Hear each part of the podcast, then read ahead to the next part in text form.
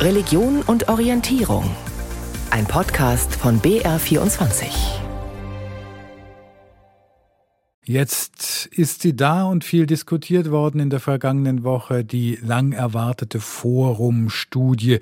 Drei Jahre hat ein unabhängiges Forscherteam im Auftrag der EKD, der Evangelischen Kirche in Deutschland, sexualisierte Gewalt im protestantischen Kontext untersucht. Zeitraum 1946 bis 2020. Das Ergebnis mindestens 2225 Betroffene und 1259 mutmaßliche Täter. Dabei betonen die Forscher, dass dies nur die, Zitat, Spitze der Spitze des Eisbergs sei, weil vor allem disziplinar kaum aber Personalakten eingesehen wurden, also nur bekannte Fälle zusammengesammelt wurden. Die Zahlen liegen, wenn man sie dann hochrechnet, tatsächlich möglicherweise in derselben Größenordnung wie die in der katholischen Kirche. Und nun muss offenbar aufgeräumt werden mit der Vorstellung, Missbrauch sei vor allem ein katholisches Problem, weil da gäbe es ja den Zölibat und klerikale Machtstrukturen. Am Mikrofon begrüßt Sie Matthias Morgenroth. In der kommenden halben Stunde fragen wir, was sind denn die besonderen evangelischen Risikofaktoren für Missbrauch? Und vor allem werten wir die Forum-Studie aus. Einer der Autoren ist mein Gast, Professor Thomas Groß-Bölting. Er lehrt Zeitgeschichte an der Universität in Hamburg und war auch schon bei der Missbrauchsaufarbeitung in der katholischen Kirche im Bistum Münster mit dabei. Herr Großbölting mal ganz offen vorneweg gefragt, was ist für Sie das wichtigste Ergebnis dieser Studie?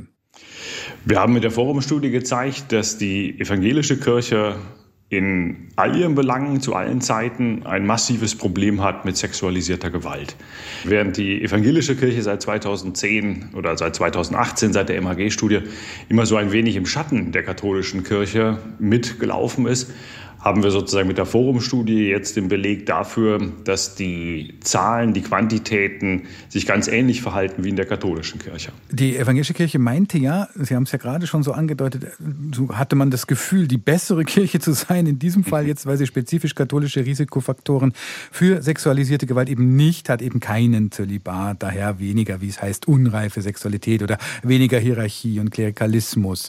Äh, dafür vielleicht andere Faktoren und das war ja das, was mit Spannung Ordnung erwartet wurde. Der eine Punkt, den haben Sie schon genannt, das Selbstbild, die modernere Kirche zu sein, da partizipativer organisiert, da demokratischer organisiert, eine Kirche, in der alle gehört werden, ist sozusagen ein Selbstbild, was es lange Zeit verhindert hat, dass man dieses Problem tatsächlich offen angegangen ist. Das passt eben nicht zu der eigenen Auffassung von sich selbst. Und damit haben wir sozusagen eine Diskrepanz, die dabei geholfen hat, das Problem sexualisierter Gewalt so lange unter den Teppich zu kehren in gewisser Weise. Bis 2018 ist im Grunde nicht oder wenig in der evangelischen Kirche passiert. Also acht Jahre, die man hat äh, Zeit verstreichen lassen, bevor man die Sache angegangen ist. Und auch danach muss man sagen, seit 2018 hat man zwar Experimente mit dem Beteiligungsforum gemacht, also verschiedene Formen der Kooperation mit betroffenen Frauen und Männern versucht. Aber dass man das Problem sozusagen als eigenes und als massiv eigenes Problem erkannt hat, das ist hoffentlich der Weckruf, der jetzt durch die Forumstudie ausgegangen ist. Lassen Sie uns, bevor wir später vielleicht auch noch mal die Daten der Studie genau anschauen und wie sie entstehen konnte, die spezifischen evangelischen Risikofaktoren herausdestillieren, zumindest mal andeuten, die zu sexualisierter Gewalt führen können. In der Studie wird ja belegt, es ist überraschenderweise auch die flache Hierarchie, die ein Risikofaktor darstellt. Also salopp gesagt, der, der evangelische Pfarrer zum, zum Anfassen. Der evangelische Pfarrer zum Anfassen. Da haben Sie einen Punkt benannt, der in doppelter Hinsicht schwierig ist bei der Bearbeitung von sexualisierter Gewalt und bei der Aufarbeitung von sexualisierter Gewalt. Es sind insbesondere die flachen Hierarchien und das damit verbundene Selbstbild, was es verhindert, dass Missbrauchsbetroffene ihre Erfahrung artikulieren können und darauf hoffen können, dass sie damit auf Glauben stoßen entsprechend. Es gibt eine gewisse Verantwortungsdiffusion, eine Machtvergessenheit, die dazu führt, dass Betroffene, wenn sie denn ihre Hmm. Hörbar machen, an niemanden treffen, der das ernst nimmt und der das weiter verfolgt entsprechend. Nach dem Motto, es, wir sind doch alle hier Brüder und Schwestern, oder wie meinen Sie so in diese Richtung? Wir sind alle Brüder und Schwestern, das ist genau der Punkt. Und insbesondere diejenigen Projektkolleginnen und Projektkollegen, die sich um Aufarbeitungsprozesse bemüht haben, also die studiert haben, wie Aufarbeitung funktioniert, können sehr eindrücklich zeigen, dass diejenigen, die als Missbrauchsbetroffene auf die Missstände aufmerksam machen, dann sehr leicht als Störenfriede gelten, die dann sozial aus der Gemeinschaft der Gläubigen ausgeschlossen werden. Und das ist ein zusätzlicher Missbrauchsrisikofaktor, den wir in der evangelischen Kirche haben. Für mich war am frappierendsten eigentlich, dass die Ähnlichkeiten, die Parallelen zwischen katholischer und evangelischer Kirche mit Händen zu greifen sind. Es ist eigentlich fast Schnuppe, ob sie geweihter katholischer Priester oder ordinierter lutherischer Pfarrer sind. In beiden Fällen haben sie als Missbrauchstäter ein Machtverhältnis gegenüber denjenigen, die als Gläubige zu ihnen kommen. Und in beiden Fällen gibt ihnen das die Möglichkeit, wenn sie das denn ausnutzen wollen, dieses Machtverhältnis auch in sexualisierte Gewalt umschlagen zu lassen. Das klingt für mich aber auch nach einem echten Dilemma. Man will das ja eigentlich. Eine wirklich persönliche Atmosphäre im kirchlichen Rahmen, also in den ja. Gruppen, in Freizeiten. Es geht um die Person, in mhm. religiösen mhm. Fragen, in spirituellen Fragen. Da will man auch persönliche Leitfiguren, also ehrlich authentische Leute, eine ehrlich authentische Atmosphäre. Wie kommt man jetzt aus dem Dilemma raus, dass man sozusagen nicht das, äh, klingt jetzt vielleicht auch ein bisschen salopp, das Kind mit dem Bade ausschüttet, indem man mhm. sagt, na gut, ab jetzt gibt's nur noch die Distanz wie im Lateinunterricht in der Schule.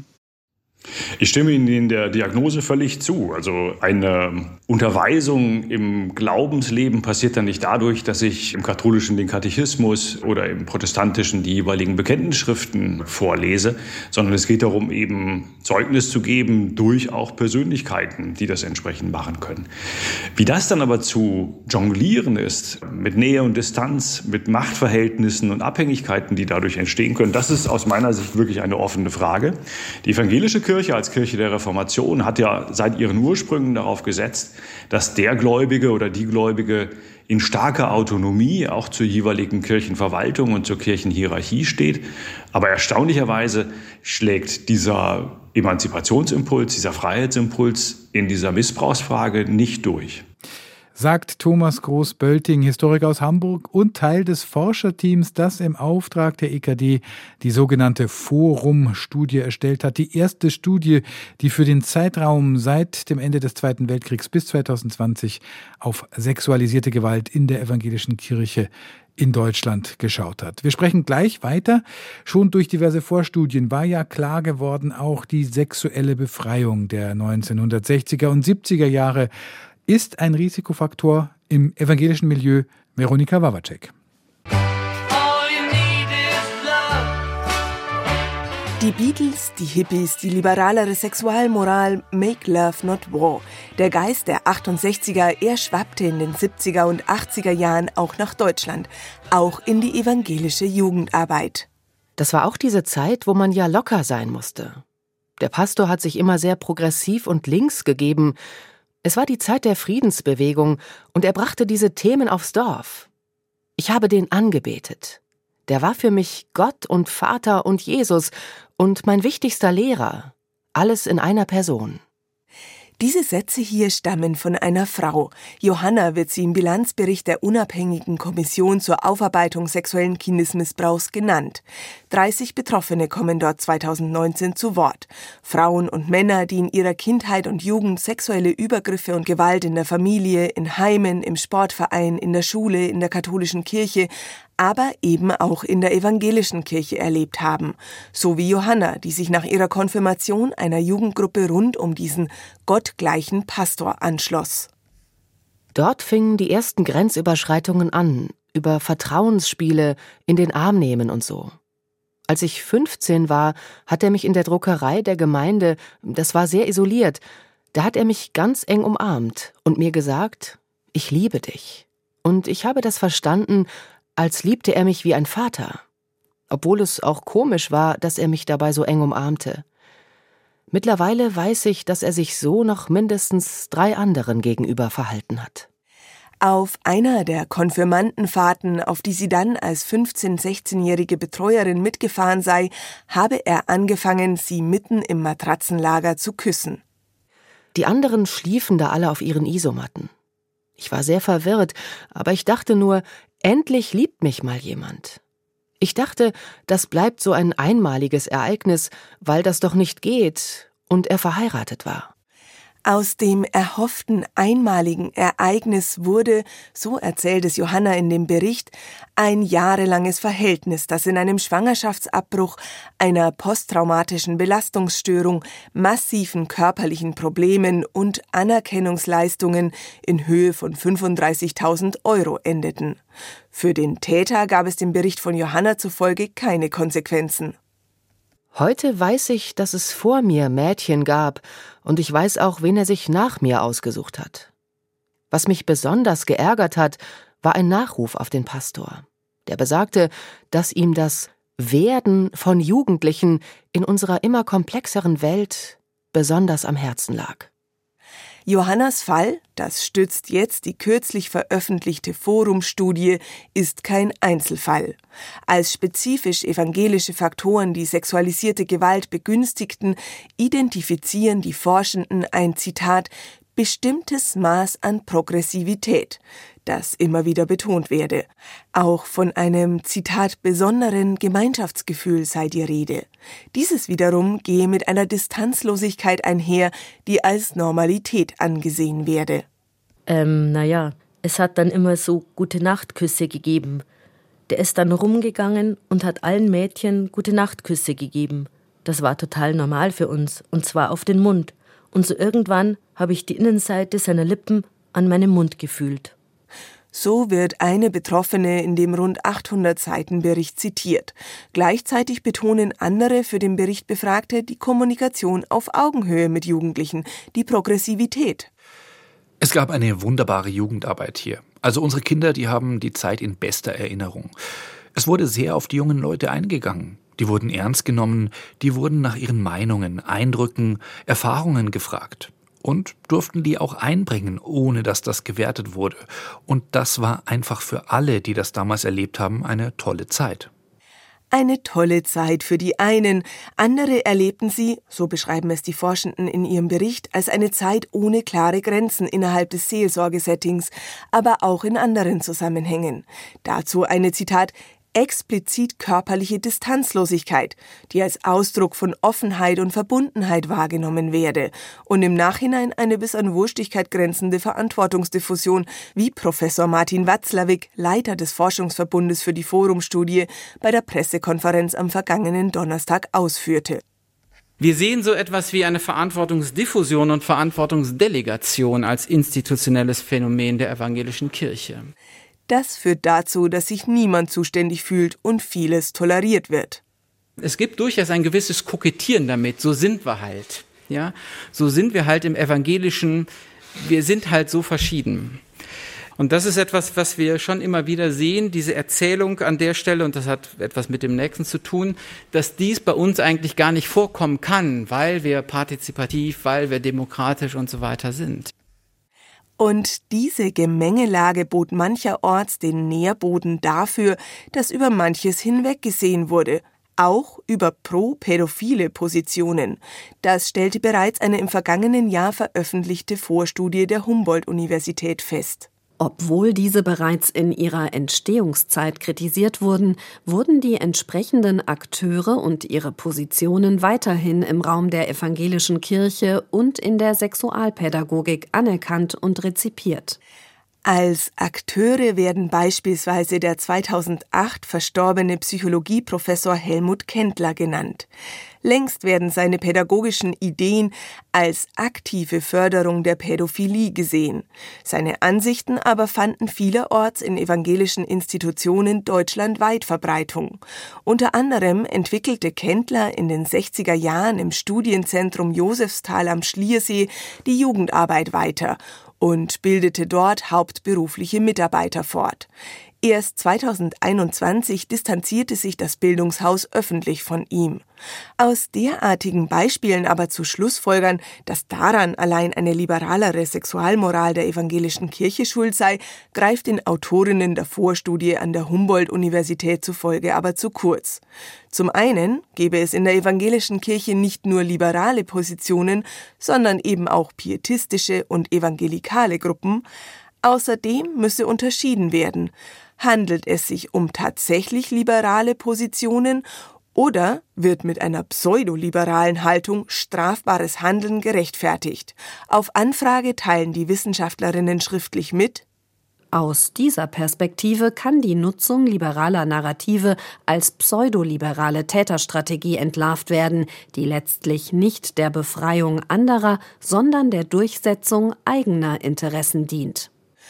Und ähnlich würden dann auch die Täter vorgehen, die autoritäre und sexualitätsfeindliche Narrative benutzen würden, um Kinder und Jugendliche zu beherrschen und zum Schweigen zu bringen. Make Love, Not War. Viele in der evangelischen Kirche haben in den 60er, 70er, vielleicht noch in den 80er Jahren dieses Lebensmotto als für sich wichtig entdeckt. Sexuelle Befreiung war eben auch ein Weg zum authentischeren Leben und zu mehr Freiheit. Einer der Macher der evangelischen Aufarbeitungsstudie Forum ist Professor Thomas Groß-Bölting. Über die eigentlich gewünschte flache Hierarchie in der evangelischen Kirche und deren mögliche Nebenwirkungen haben wir ja schon gesprochen. Herr Großbölting, wie ist Ihr Befund, was die Sexualpädagogik, was die sexuelle Befreiung denn nun angeht in Bezug auf die Studie? Wir haben in der evangelischen Kirche und bei Intellektuellen drumherum. Eine Tendenz, eine Gruppe von Personen, Helmut Kendler ist der mittlerweile bekannteste Pädagoge, der in diese Richtung argumentiert hat, die sozusagen für eine in Anführungszeichen sexuelle Befreiung auch der kindlichen Sexualität plädiert haben und dort beispielsweise dafür plädiert haben, die Schutzfristen, also wann darf jemand Sex haben, niedriger zu machen, also das Schutzalter entsprechend zu senken. Das ist ein sehr spezifisches protestantisches Milieu, was in der Odenwaldschule beispielsweise dann auch Niederschlag gefunden hat und zu sexualisierter Gewalt geführt hat. Es wäre aber sicher falsch, die Aufklärung oder die Aufarbeitung von sexualisierter Gewalt auf dieses Milieu zu verengen. Wir finden sexualisierte Gewalt ebenso in den konservativen 50er, 60er Jahren äh, lutherischer Prägung wie in den liberalen Prägungen meinetwegen der 60er, 70er oder 80er Jahre entsprechend. Sexualisierte Gewalt, das ist, glaube ich, die Botschaft, die von der Forumstudie ausgeht, ist ein Phänomen, was zeitunabhängig, auch unabhängig vom jeweiligen pastoralen Stil überall zu beobachten ist. Ich habe die Studie auch so gelesen, an diesem Punkt, dass eben sexualisierte Gewalt möglich war durch die sexuelle Befreiung in den 70er, 80er Jahren in ganz verschiedenen gesellschaftlichen Kontexten. Da ist die evangelische Kirche jetzt ein Beispiel davon, aber eben auch Kind ihrer Zeit, ohne das verharmlosen zu wollen. Aber im Grunde mhm. müsste man einen Querschnitt ganz durch die Gesellschaft ziehen, als nächstes die Schulen anschauen, als nächstes die Sportvereine und so weiter. Völlig richtig, Herr Borgo, da gebe ich Ihnen recht. Und das wäre sozusagen der konsequente nächste Schritt. Und wir können das, was wir für die evangelische Kirche beobachten, beobachtet haben, auch tatsächlich in einen allgemeinen gesellschaftlichen Zusammenhang bringen. Als Zeithistorikerinnen und Zeithistoriker haben wir die 60er, 70er Jahre immer als eine Fundamentaldemokratisierung beschrieben, als eine Fundamentalliberalisierung, in der es für viele Menschen einen großen Freiheitsgewinn gibt. Also sozusagen raus aus dem Muff der Adenauer-Ära, in der Sexualität, aber auch vieles andere noch sehr viel stärker eingebunden war in Moralsitte und so weiter und so fort. Was wir dabei wahrscheinlich übersehen haben, ist, dass dieser Freiheitsgewinn für die vielen, also die Liberalisierung, die wir feststellen können, eben auch zu Lasten beispielsweise der Jüngeren gegangen ist, wo entsprechende Schutzmaßnahmen, Schutzfristen vor sexualisierter Gewalt, aber auch in anderer Hinsicht nicht berücksichtigt wurden.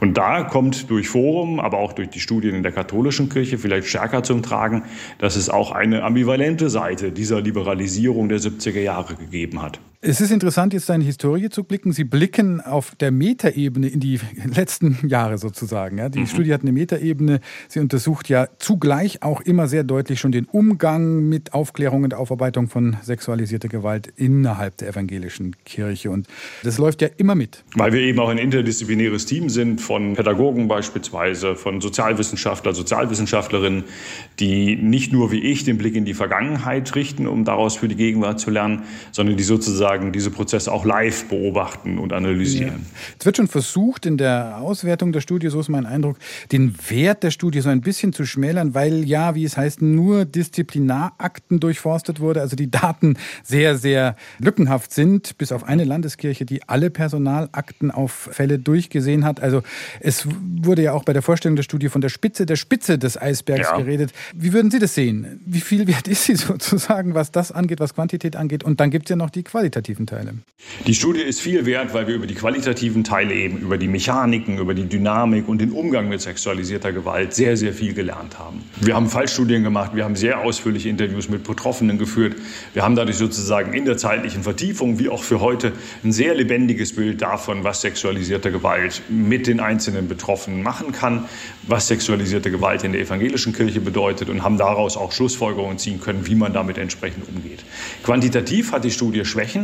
Das ist nicht zurückzuführen auf die Projektleiterinnen und Projektbearbeiterinnen aus dem quantifizierenden Projekt, sondern das hängt damit zusammen, dass eben Daten äh, anders als zugesagt sehr zögerlich geliefert wurden und damit es eben nicht mehr möglich war, eine systematische Analyse der Personalakten zu machen. Es gibt Meldungen, dass die Diakonie zum Beispiel nur Fälle bis 1970 überhaupt angegeben hat. Ist das richtig? Wenn ich es richtig weiß, ist es 1975.